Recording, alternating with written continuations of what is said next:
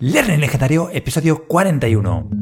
A diario, miles de personas en cientos de empresas soportan aburridos cursos de formación e interminables presentaciones.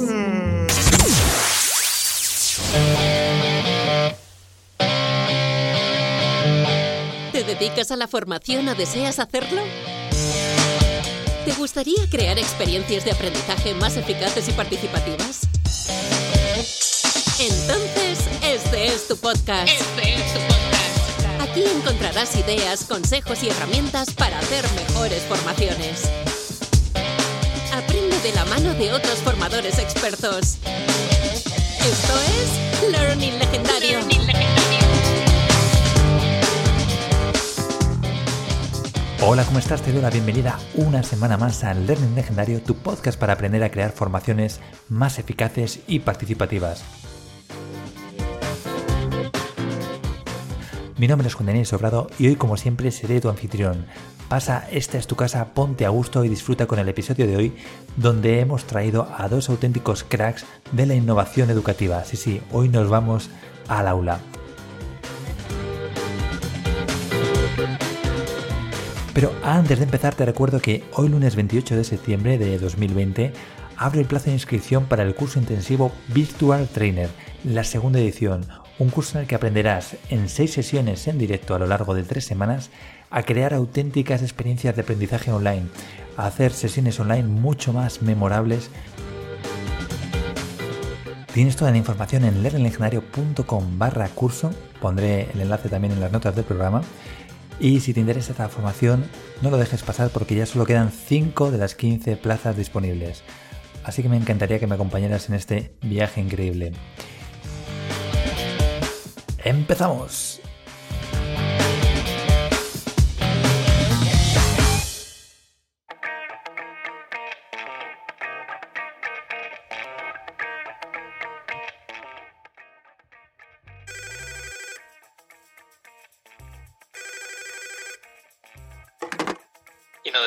Sí, aquí estamos. Díganos, ¿en qué podemos ayudarle? Tenemos un aviso de 25 alumnos dormidos por una clase tremendamente aburrida. No se preocupe, allá vamos.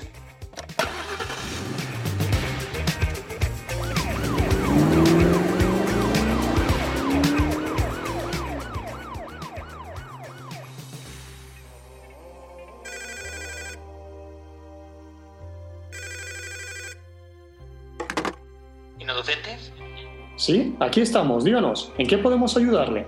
Tengo un nuevo aviso. Varios chavales están siendo torturados por videoconferencia con una clase online. No se preocupe, allá vamos.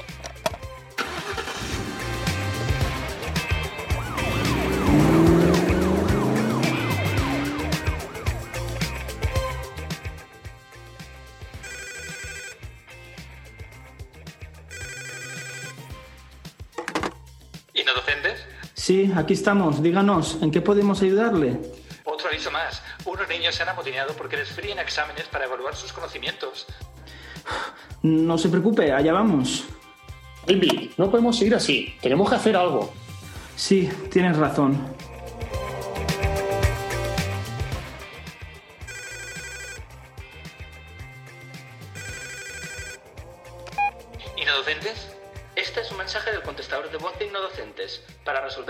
Incidencia con alumnos desmotivados, clases extremadamente aburridas o sesiones online cero interactivas, por favor, manténgase a la espera y escuche la siguiente entrevista. Gracias.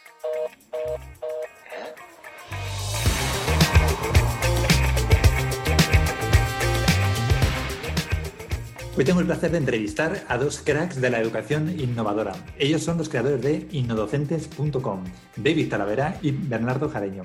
David ha trabajado como maestro de inglés y también se dedica a la formación del profesorado, mostrando a los docentes cómo enseñar de forma eficiente, divertida e innovadora. Y Bernardo Jareño es maestro y ha recibido varios premios por su labor como docente. También ha sido nominado en dos ocasiones como mejor docente de España en la categoría de educación primaria. Combina su trabajo con la formación del profesorado y comparte todo lo que sabe en las redes sociales. Bienvenidos, ¿cómo estáis? Muchas gracias. Gracias por invitarnos. No, pues gracias, gracias a, a vosotros. A, a David le conozco de- desde hace mucho tiempo, porque además es uno de los que más participan en el chat de Learning Legendario y siempre está ahí subiendo cosas innovadoras y los vídeos que va haciendo. Así que, David, desde aquí te quiero dar ahora las gracias por todo eso que, eso que aportas. Un placer. Y, y Bernardo, bueno, pues Ber- Bernardo, estoy seguro de que eres otro crack, viniendo de David, eh, y luego además viendo tu perfil en las redes y demás, eh, vi que, vamos, que controlas un huevo y, y estoy seguro que los oyentes también van a disfrutar muchísimo contigo. Muchas gracias. Y, y nada, bueno, para, para empezar, simplemente, si para quien no tenga todavía el placer de conoceros, si quisierais eh, presentaros brevemente y contarnos un poco qué, qué es lo que hacéis. Bueno, pues me presento. Yo soy Bernardo Jareño, soy maestro en el Colegio Público Alberto Sols de Sax. Actualmente también ejerzo la dirección del centro allí. Me encanta el tema de gamificación, realidad virtual, realidad aumentada, eh, skate rooms. Soy un poco, un poco friki, tengo, tengo que admitirlo. Y así personalmente, en mi tiempo libre me encanta hacer deporte. Soy un apasionado del deporte. Intento hacer todos los días un poco. Mm, Muy bien. Por mi parte, yo soy David Talavera, aunque me hago, me hago llamar David desde hace ya muchos años y ya me he quedado con el nombre. Con esto de ser maestro de inglés en primaria, en verdad ya me gusta. Y todos me llaman así. Luego he estado trabajando cinco años en Barcelona, donde me he formado bastante, la verdad. Y empecé también trabajando como coordinador TIC en varios centros, hasta que me saqué la plaza y ya pude volver a casa en Valencia y a estar más cerca de casa. Luego, el primer año que estuve de funcionario de carrera fue en el colegio de Bernardo, en Sax, Alicante, donde nos conocimos por primera vez. Y ahí hicimos amistad. Y es aquí donde empezó toda la marcha que decimos nosotros.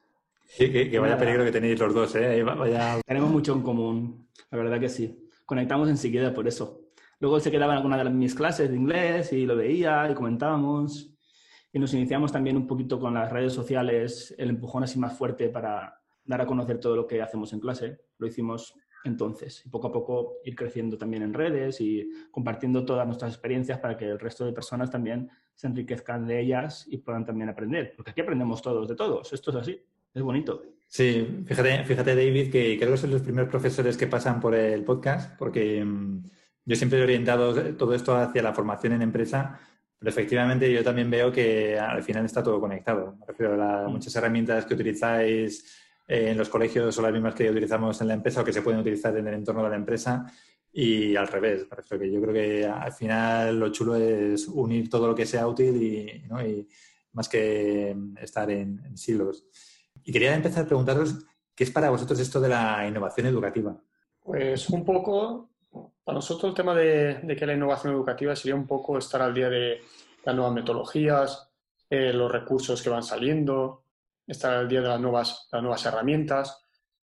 Pero ¿por qué? Todo esto con, un objetivo claro, que al fin y al cabo es mejorar el proceso de enseñanza- de enseñanza-aprendizaje del alumnado. Es decir, la recopilación de toda esta información que nos sirva para mejorar nosotros como docentes y si mejoramos nosotros, seguro que mejora el aprendizaje de nuestro alumnado. La finalidad siempre es todo enfocado hacia el alumnado, para que ellos puedan aprender de la mejor manera posible y dar la mejor atención que podamos. Y luego también hay muchas personas que piensan que para ser innovadores en educación necesitan utilizar las ultimísimas metodologías, las ultimísimas herramientas. Nosotros simplemente decimos que una persona que está yendo a una formación del profesorado seguramente ya es innovador, ya es innovadora, porque tiene este virus dentro de él, dentro de ella, de crecimiento, de querer hacer lo mejor posible para su alumnado, para volver el día siguiente y aplicar lo que ha aprendido. Y esto, en realidad, en realidad, esto es lo que les hace ser innovadores, el querer poner en práctica, lanzarse a la piscina y crecer todos juntos. Y si ya se pone a compartir las cosas con el resto del profesorado, yo no digo ya en redes sociales con todo el mundo, como mínimo del, maestro de la clase de al lado, del maestro del mismo centro, como mínimo esto es obligatorio, en mi opinión, para ser una persona innovadora, porque hay que compartir, hay que hacer escuela entre todos. Sí, fíjate en, esto que decís, David. Me gustó mucho una metáfora que os escuché en uno de los vídeos que decíais, oye, si un cirujano se forma continuamente y está al día de las últimas técnicas, está, bueno, pues eso, al día de las últimas publicaciones para hacer mejor su trabajo, como un profesor, que además debería ser una de las profesiones ¿no? más en, las que se requiere más, más actualización en el sentido de que trabajáis con la materia prima, que es el futuro de, de la, de la sociedad, ¿no? Y cómo no, cómo no va a estar también un profesor al día. Y es que, te- vamos, a mí esa metáfora me parecía brutal. Y luego lo que decís de compartir, yo creo que es que es la mejor forma de aprender y de cuestionarse uno mismo. Al final, cuando compartes, es cuando la gente pregunta y cuando la gente pregunta, pues te hace a ti pensar, reflexionar, ¿no? Y yo creo que es una forma de, de crecer eh, brutal. Yo personalmente os quería preguntar qué es lo que más disfrutáis, ¿no? O qué es lo que más os gusta de, de innovar. Pues yo te diría la cara, la cara de sorpresa o de entusiasmo de- del alumnado, de la, de la motivación, de ver que las cosas están funcionando, de verlos felices, alegres. Por ejemplo, algo tan básico cuando ganan una carta de recompensa de, de una misión, de una gamificación, y salen con la carta corriendo por el pasillo a buscar a sus padres. Papá, mamá, mira, te he ganado una carta. Eso vale todo el dinero del mundo. Es, esa felicidad que tiene el alumnado es increíble. O luego a lo mejor que hacemos una misión y llegan al cole y tienen los carteles en la puerta del cole ya para generar un poco de, de entusiasmo, de motivación. Y entran súper contentos. O cuando viene una familia y te dice, mira, dice, mi hijo está todo el fin de semana deseando venir porque dice que tiene una misión esta semana o tiene no sé qué prueba o tiene que conseguir no sé qué reliquia. Es siempre intentar sorprender, disfrutar y pasarlo bien nosotros junto al alumnado.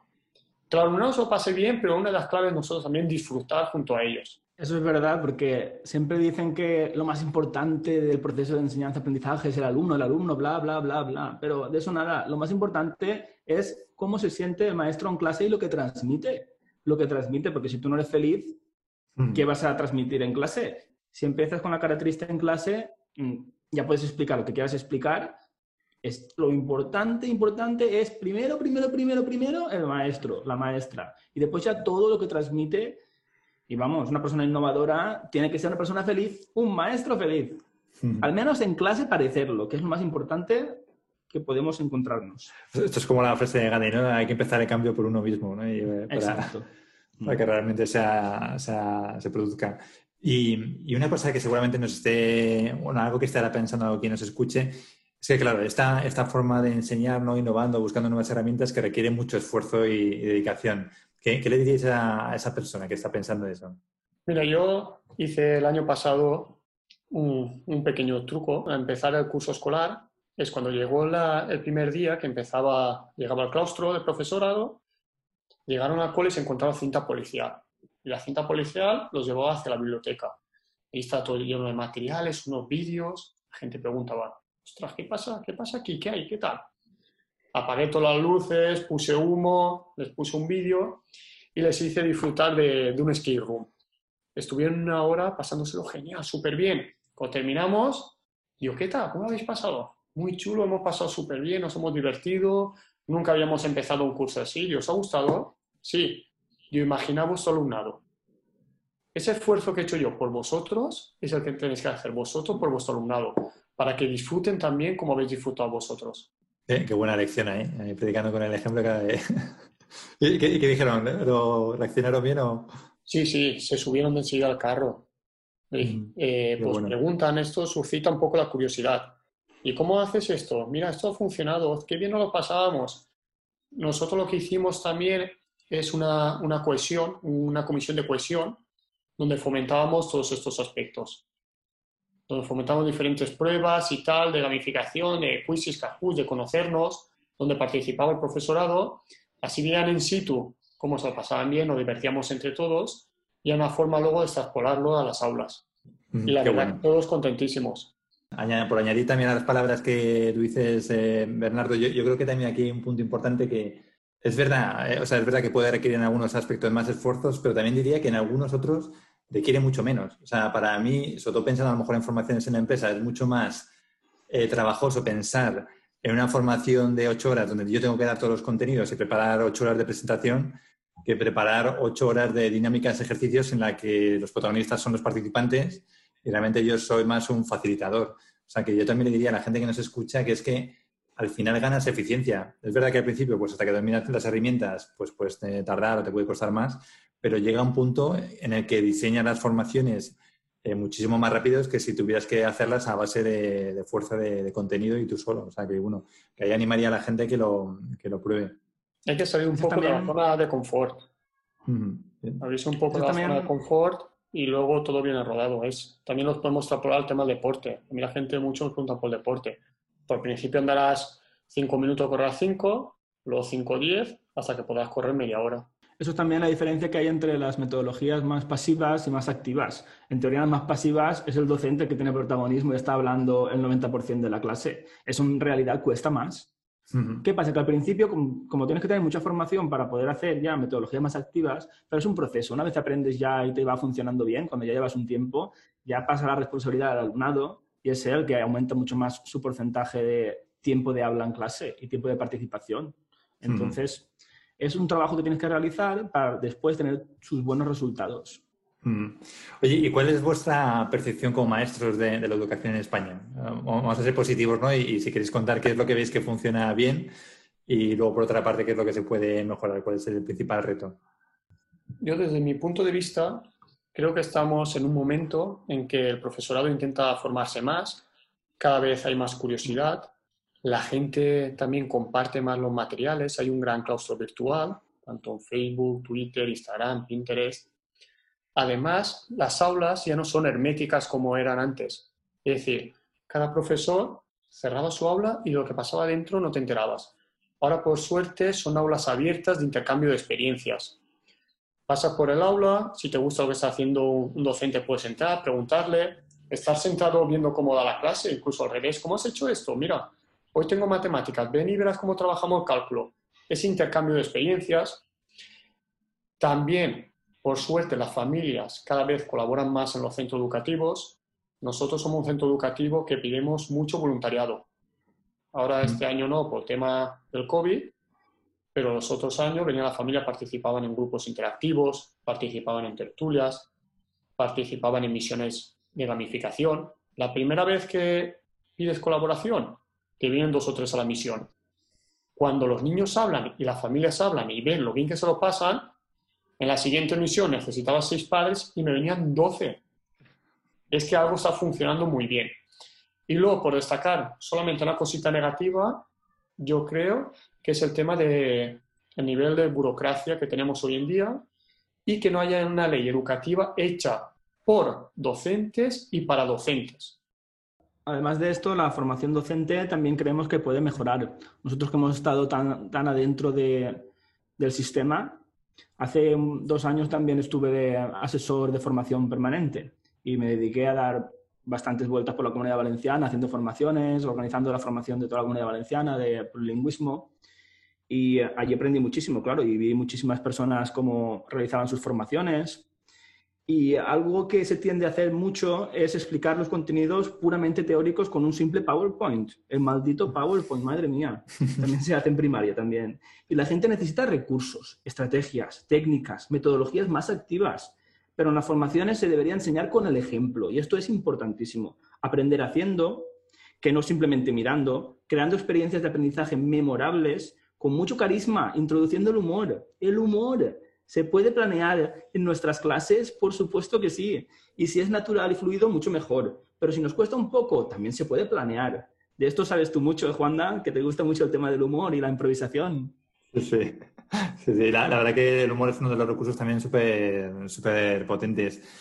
Y hablando de recursos y de herramientas, ¿cuáles son algunas de vuestras herramientas favoritas? Si tuvierais que decir, no sé, alguna cada uno.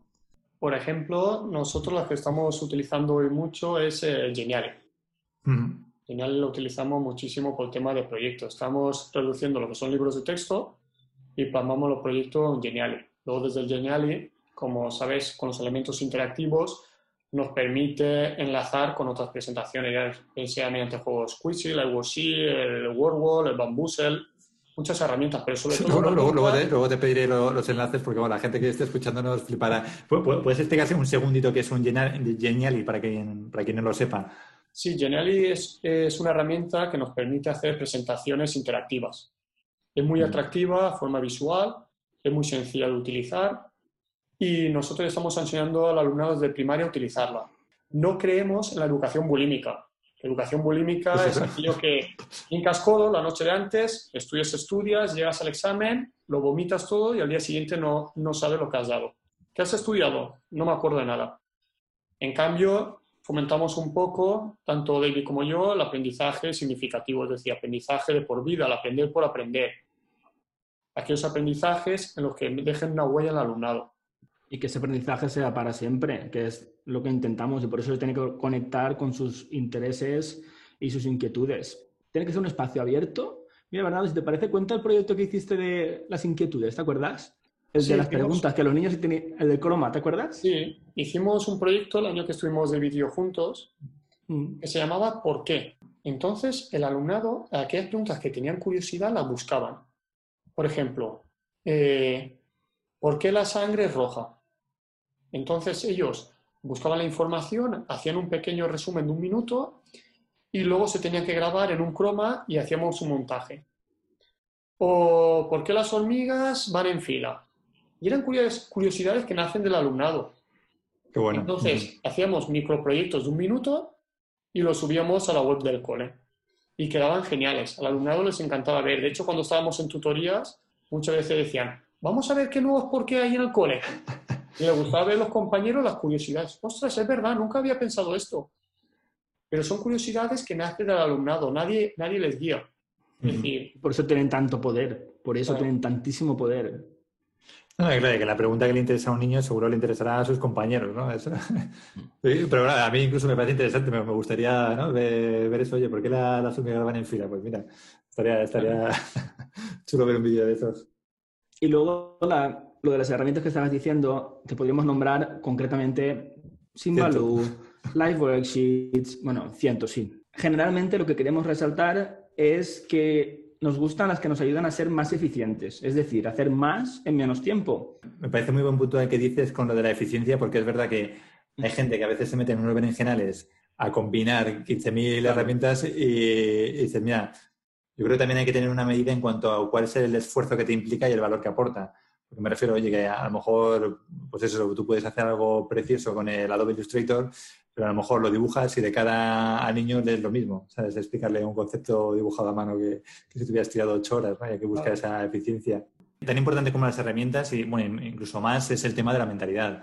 Sí, si tuvierais que resumir los principios que os mueven, ¿cuáles, ¿cuáles serían estos principios? Hay una frase que me gusta mucho, que dices el, doce- el docente que te hubiese gustado tener. Disfruta de tu trabajo. Yo creo que es un trabajo 100% vocacional.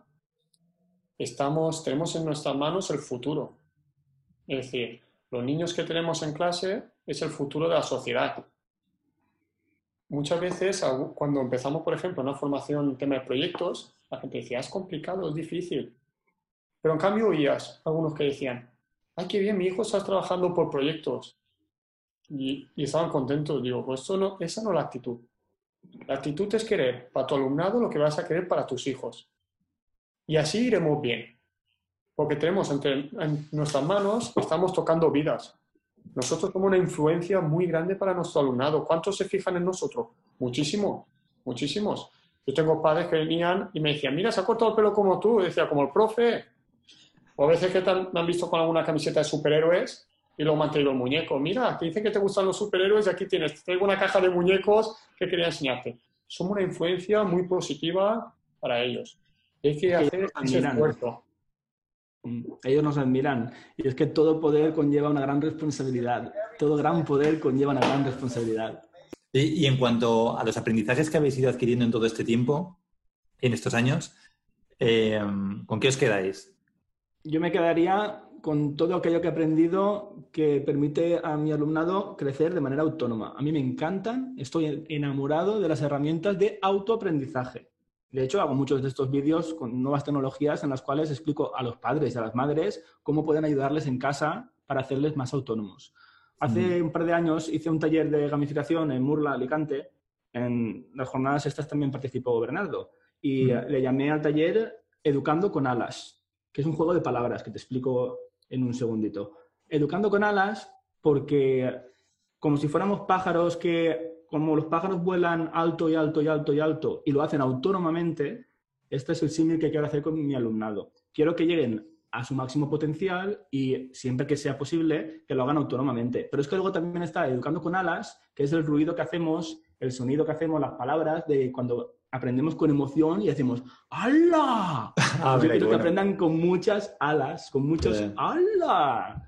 Que qué con bueno. muchísima emoción. Eh, lo que dicen los americanos, el wow effect. El wow. Sí que es ese, Sí. ese wow. Exacto, exacto. En castellano decimos ¡Hala! Y un error eh, a evitar a lo mejor sería el querer englobar demasiadas herramientas. No siempre, por mucho, no siempre más. Es decir, Mm. no hay que abarcar todo, hay que organizarse, hay que planificarse. No es necesario que, que yo conozca 20 instrumentos de evaluación y que utilice los 20 instrumentos de evaluación en mi alumnado. No, ni mucho menos. Porque si nosotros vamos estresados y agobiados, luego en clase eso lo manifestamos. Sí. Este es muy buen punto. Además, yo siempre se lo digo. También a las personas que me preguntan, al final las herramientas son, yo siempre digo, como los cinco buenos amigos. Tú los, los amigos los cuentas con los dedos de la mano. Pues es preferible, ¿sabes? Que no te pierdas en 100 herramientas, pero que elijas cinco y que sepas dominarlas ahí muchísimo. Eso te va a dar mucho más recorrido que el hecho de dominar mal eh, 20, ¿no? Como decíais vosotros. Y al final es que tampoco hace falta tanto. Es que muchas veces también nos complicamos y, y la misma herramienta, si la llevas al límite, pues imaginaros eso, el Genial y, o el PowerPoint, ¿sabes? Es que se pueden hacer tantas cosas con cada una de, ellas, ¿no? Que si realmente aprendes a, a dominarlas, es brutal lo que, lo que puedes sacar. A mí me gusta mucho la metáfora de tres personas. Una, el inspector Gadget, Doraemon y Dorami, que las tres personas, o los dos gatos japoneses, Sí. tienen a su disposición un conjunto de herramientas, muchísimas, pero ya con el tiempo, depende de la situación y el contexto, son capaces de seleccionar la más adecuada en ese momento para ayudar al niño o la niña que tiene delante, o al adolescente que tiene delante.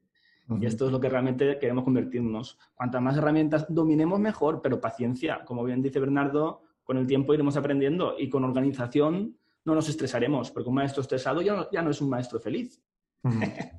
Buen punto, buen punto. Oye, y en vuestra labor de formación del profesorado, ¿qué, qué es lo que os encontráis habitualmente? O sea, ¿hay interés, hay resistencia? Hay un poco de resistencia, pero es por la zona de confort. Les cuesta salir de ahí. Hasta que no les convences, que no vencer, porque vencer es decir, tú, haz esto, punto, porque lo digo yo, esto no vale para nada, porque te lo hará en el momento. Es un efecto de corto plazo, pero realmente en educación no buscamos corto plazo. Esto es autoritarismo. Haz esto porque lo digo yo, aquí mando yo. Buscamos medio, largo plazo de aprendizaje. Y por eso tenemos que convencer. Y esto es más complicado, sí. Bernardo le costó mucho de planear ese escape room que hizo el primer día, pero con una única actividad ya convenció a todo su claustro.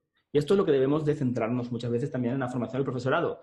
Y teniendo esto en mente, nuestro objetivo debe ser convencer a estas personas que les cuesta salir de la zona de confort, convencerles, incluso seducirles, me atrevería a decir. A mí me gusta decir que yo en mis formaciones del profesorado intento seducir casi románticamente al profesorado, que se convenzan que las herramientas realmente son una ayuda. No son enemigas porque va a fallarme la tecnología y va a ser un desastre la clase, sino va a ayudarme de verdad si aprendo a utilizarlo bien, escuchando al formador cuando habla, por supuesto, pero también participando en la misma. El profesorado un poco lo tiene en las formaciones, lo tiene que vivenciar, lo tiene, lo tiene que tocar, lo tiene que disfrutar de- del momento, de ver que muchas veces se ponen un muro delante de sus ojos y no ven más allá. En cambio, cuando están contigo, lo ven, disfrutan, se lo pasan bien, ven que es sencillo, entonces se lanzan, salen, salen de su zona de confort y, y abren sus ojos mucho más allá de aquel muro que les estaba cegando.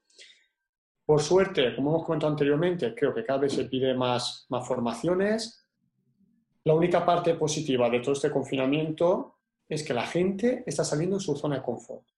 Ujú. Ahora con el plan de formación en centro, hay muchos centros que nos están demandando formaciones, sobre todo de, en caso de que haya un confinamiento, ¿cómo los evalúo? ¿Cómo puedo ser un profetuber? Que tan de moda también está. Entonces están viendo que se tiene que poner, a aquella gente que no salía de su zona de confort, se tiene que poner un poco al día. Y luego cuando vas, lo viven, les muestras, les enseñas que es fácil, que es intuitivo y los recursos y los recursos que pueden utilizar con su alumnado y los resultados que tú estás obteniendo es cuando dan ese paso de enfrentarse a esas, a esas herramientas. Y luego lo mejor de todo, cuando te envían un mensaje de agradecimiento. Es decir, el otro día recibí un mensaje de, de una profe que hice una formación de gamificación diciendo que muchas gracias de parte de ella de toda su clase, tal, tal, pues se lo están pasando súper bien con la gamificación que les había enseñado. Y esto es increíble y, y te llena y te llena un montón. El- Es que además, fija, que llega mucha gente.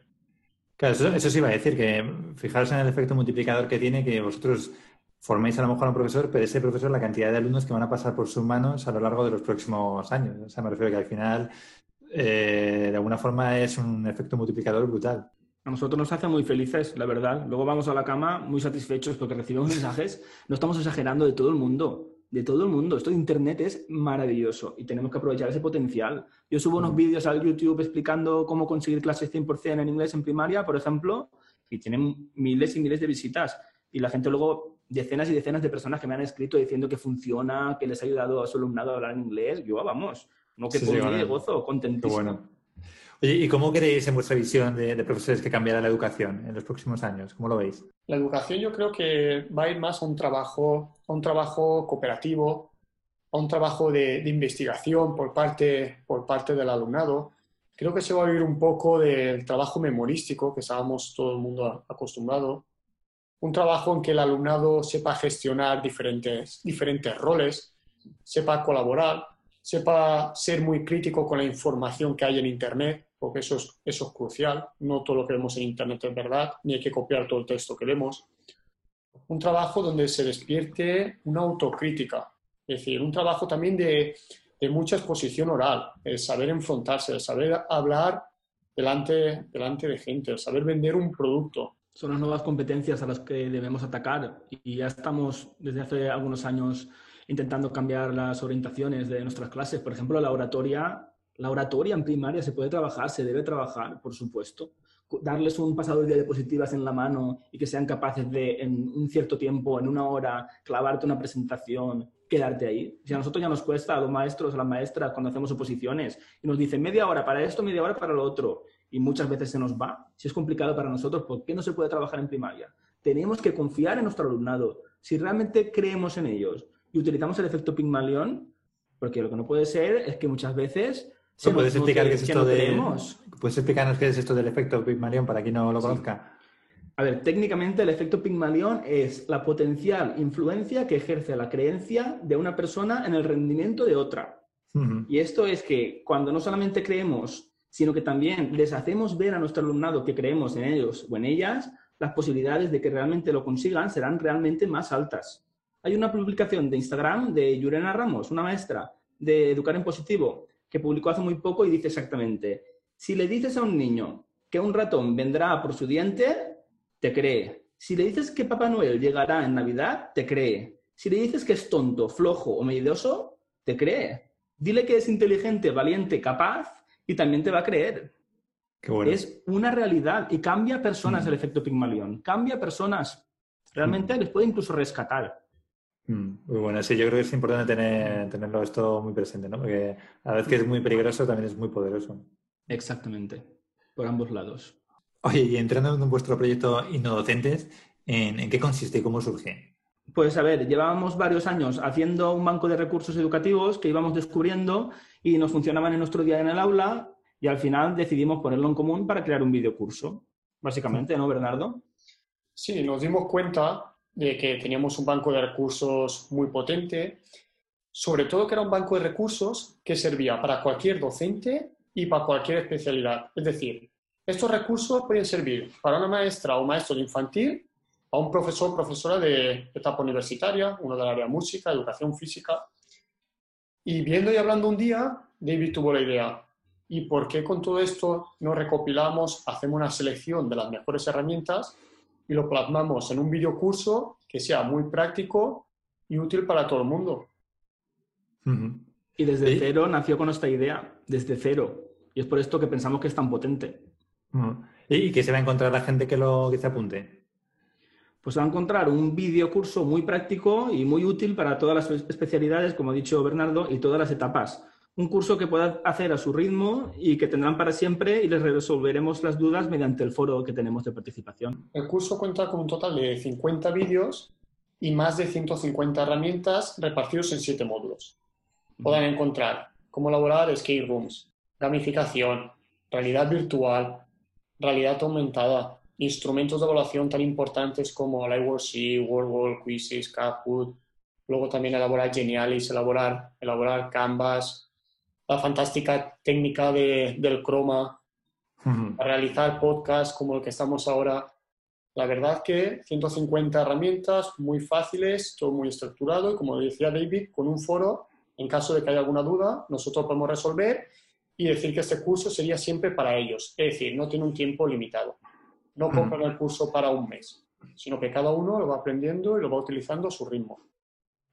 Pues yo, yo simplemente diría a quien nos esté escuchando que conociendo a David, pues solo saber que voy a tener acceso a través de este foro a vosotros ya me da, me da mucha seguridad y yo creo que también es una de las grandes cosas, de- bueno, al final es lo que más vale de los cursos, ¿no? Ese contacto que tienes también con, el, con la persona ¿no? que lo organiza y, y que en un momento dado pues, te puede resolver y sacar de, de un atasco.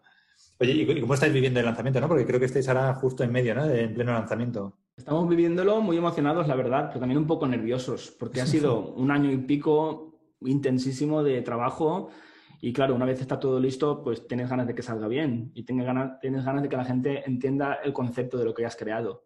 Y ahora también la verdad es que la gente está un poco muy está un poco nerviosa con las clases, con el comienzo de clases, con el tema del COVID y todas las repercusiones que tiene en el aula pero nosotros estamos ahí haciendo difusión, haciendo promoción también para que la gente lo pueda descubrir y sobre todo que se dé cuenta de todo el valor que le puede aportar en su día a día práctico. Sí, un poco, porque es un curso que hay años y años de investigación nuestra, de formación, de, búsqueda, resumido de una forma muy, muy práctica, muy útil, y creo que sorprenderá mucho a la gente cuando entre, cuando entre el curso.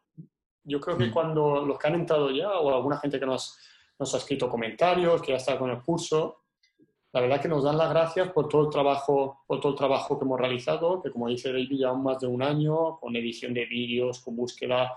O sea, esto, esto no vino por el COVID, ¿no? Vosotros ya empezasteis antes. No, nosotros ya empezamos hace tiempo haciendo un banco de recursos común, Ujú. es decir, de herramientas Bueno. que vemos en el aula que funcionan. Es decir, pues si a David le funcionaba alguna técnica, por ejemplo, el silencio, él la anotaba. Que yo hacía algún proyecto en realidad virtual y me iba bien, también lo anotaba, con qué plataforma lo había hecho, cómo lo había hecho, el enlace al Bueno. proyecto. Y las cosas que no salían en común las íbamos anotando. Hasta que un buen día, claro, pues tomando un café los dos, David tuvo la idea esa, dice, dice, aquí tenemos una barbaridad de recursos de años de trabajo nuestro. Dice, imagínate el potencial que tiene esto para un docente tener a golpe de clic el Sí. vídeo de, por ejemplo, realidad virtual y en 20 minutos está aprendiendo cómo utilizar la realidad virtual o en Mm. 5 minutos cómo, cómo hacer una búsqueda de códigos QR. Qué bueno. Oye, David, ¿y dónde puede la gente que esté interesada en encontrar el curso y la información del curso?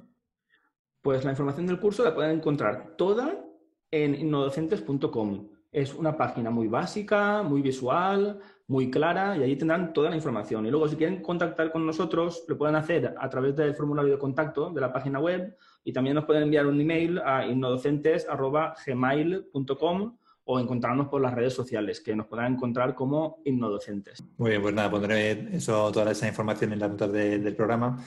Oye, y siempre pregunto a los invitados alguna historia o algún cuento para terminar las entrevistas. No sé si tenéis alguna historia que os inspire especialmente y que queráis compartir. A mí me gusta la fábula del sapo sordo. ¿La conoces, Juanda? No, no, no, la verdad que no. ¿no? La resumo.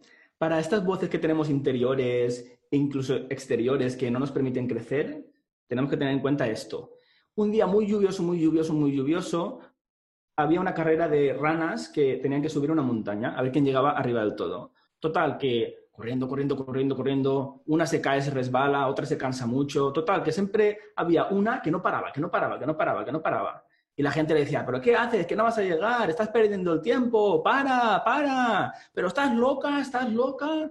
Total, al final de la fábula, ¿qué pasa? Que el sapo llega al final y todos sorprendidísimos le dicen, ¿pero cómo lo has hecho? ¿Cómo lo has hecho? Y el sapo dice, ¿qué? ¿Qué? ¿Qué decís? Resulta que era un sapo sordo y que se pensaba que todo lo que estaban diciéndole estaban animándole.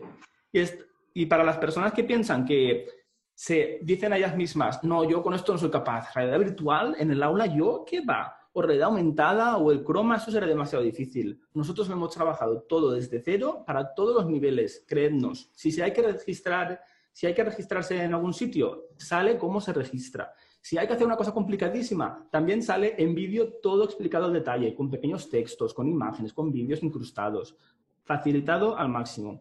para que estas voces que nos vienen de no, no eres capaz, las desconectemos y las transformemos en ánimos. Esto es lo que nosotros os pedimos. Creed en vosotros. Sois capaces de todo lo que propongáis, siempre y cuando encontréis la formación adecuada. Muchos ánimos. como ahí, ahí, como mensaje de Yo creo que luego voy a editar, lo voy a editar y voy a poner música, música sí, de esta de película inspiradora. Épica. Música, música épica. A mí me ha ayudado mucho en mi vida personal la fábula del sapo sordo, te digo la verdad. Pues está, está bien, no, sé, no lo conocía y me gusta, me gusta. Mm. Está, muchas gracias por, por compartirla. Bueno, pues nada, Bernardo, David, os deseo muchísimo éxito con vuestro curso, que seguro que lo vais a petar ahí con todos esos innodocentes que vais a, a traer al lado, bueno, al lado de la luz, iba a decir el lado oscuro, no, pero es el- al lado de la luz. Y, y seguro que os va a ir Muchas genial. gracias. Muchas gracias. Muchísimas gracias. Muchísimas gracias. por Pues nada, cuidaros mucho, hasta luego. Hasta luego. Hasta luego.